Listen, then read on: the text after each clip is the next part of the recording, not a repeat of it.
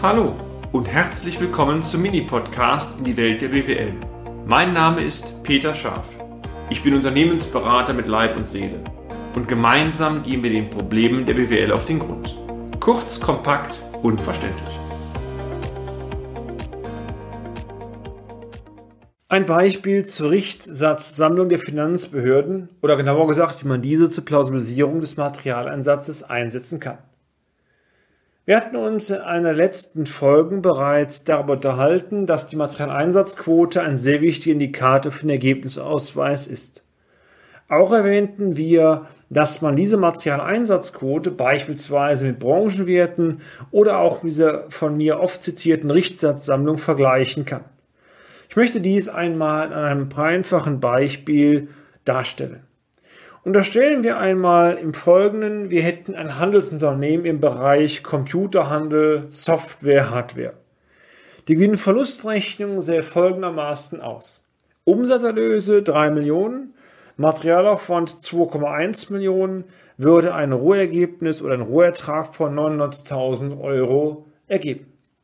Wenn wir jetzt einmal die Quoten ableiten, heißt das, die Materialeinsatzquote wäre dann 2100 Euro Materialaufwand durch 3000 Euro Umsatzerlöse mal 100 sind 70 Prozent und die Rohertragsquote wäre entsprechend 30 Prozent, das Gegenstück zu 100 Prozent. Gehen wir weiterhin davon aus, dass wir in der Bilanz ein Vorratsvermögen von 600 aktiviert hätten. Wenn wir jetzt einmal die entsprechenden Branchenwerte hinzuziehen, nehmen wir mal die Richtliniensammlung, könnte man dort entnehmen, dass bei Unternehmen in der genannten Größenklasse im Schnitt eine Rohertragsquote von 35% erzielt würde. Unser Beispielsfall hat aber nur 30% Rohertragsquote, also 5% Differenz.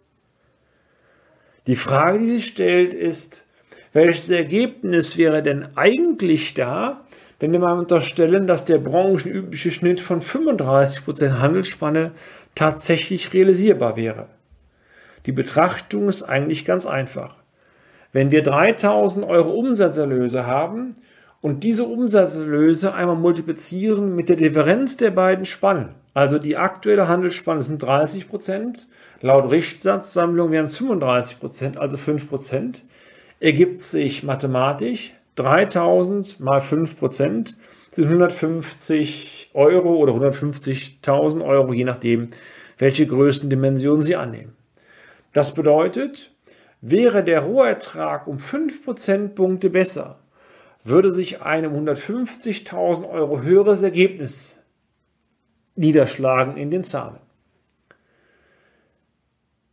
Positiv heißt das, wenn die Rohertragsquote in der Gewinn-Verlustrechnung wirklich ist, also sie unter Branchenschnitt liegt, dann kann man argumentieren, wenn es dem Kunden gelingt, beispielsweise die Preise zu erhöhen, im Verkauf die Einkaufspreise zu reduzieren, den Schwund zu reduzieren oder das Produktmix zu optimieren, müsste ein Ertragspotenzial haben von etwa 150.000 Euro.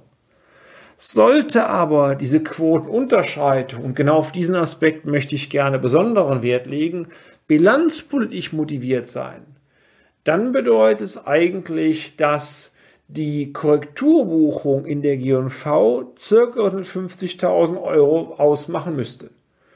Was wäre wahrscheinlich passiert? Nun, wenn die Rohertragsquote 35% ist im Vergleich zu den 30% ausgewiesenen, heißt das, ich müsste 5% mehr Rohertrag haben. 5% mehr Rohertrag heißt im Umkehrschluss 5% weniger Materialaufwand. Bei 3 Millionen heißen 5% 150.000 Euro weniger Materialaufwand. Ja, wo kann denn dieser weniger Materialaufwand herkommen? Es gibt nur eine Lösung dazu. Die Gegenbuchung muss mit dem Vorratsbestand zusammenhängen, also mit den Vorräten. Konkret, wir hatten im Beispiel 600.000 Euro an Vorratsbestand und wenn ich jetzt aus dem Material 150.000 raushole, dann müsste folgender Korrekturbuchungssatz erfolgen per Warenbestand der Material von 150 und das würde bedeuten, wenn jetzt wirklich diese 150.000 rein bilanzpolitisch motiviert sind, dass wir eigentlich das Ergebnis und den Betrag erhöhen müssten, der G&V und auch den Warenbestand in der Bilanz. Es käme, wenn man das so einfach machen kann, mal wieder die gleiche Aussage raus. Ein gutes Unternehmen wäre in Wirklichkeit deutlich besser.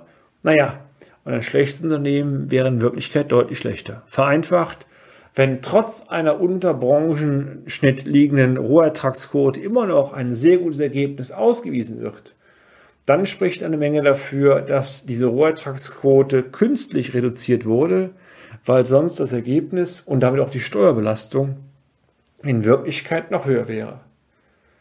Leider, meine sehr verehrten Damen und Herren, gilt die gleiche Aussage auch für den umgekehrten Fall. Das würde bedeuten, die schlechte Bonität wäre in Wirklichkeit viel schlechter. Wollen wir mal hoffen, dass der zweite Fall die pure Theorie ist. Und damit sind wir auch schon am Ende des heutigen Podcasts. Haben wir Ihr Interesse geweckt? Fein.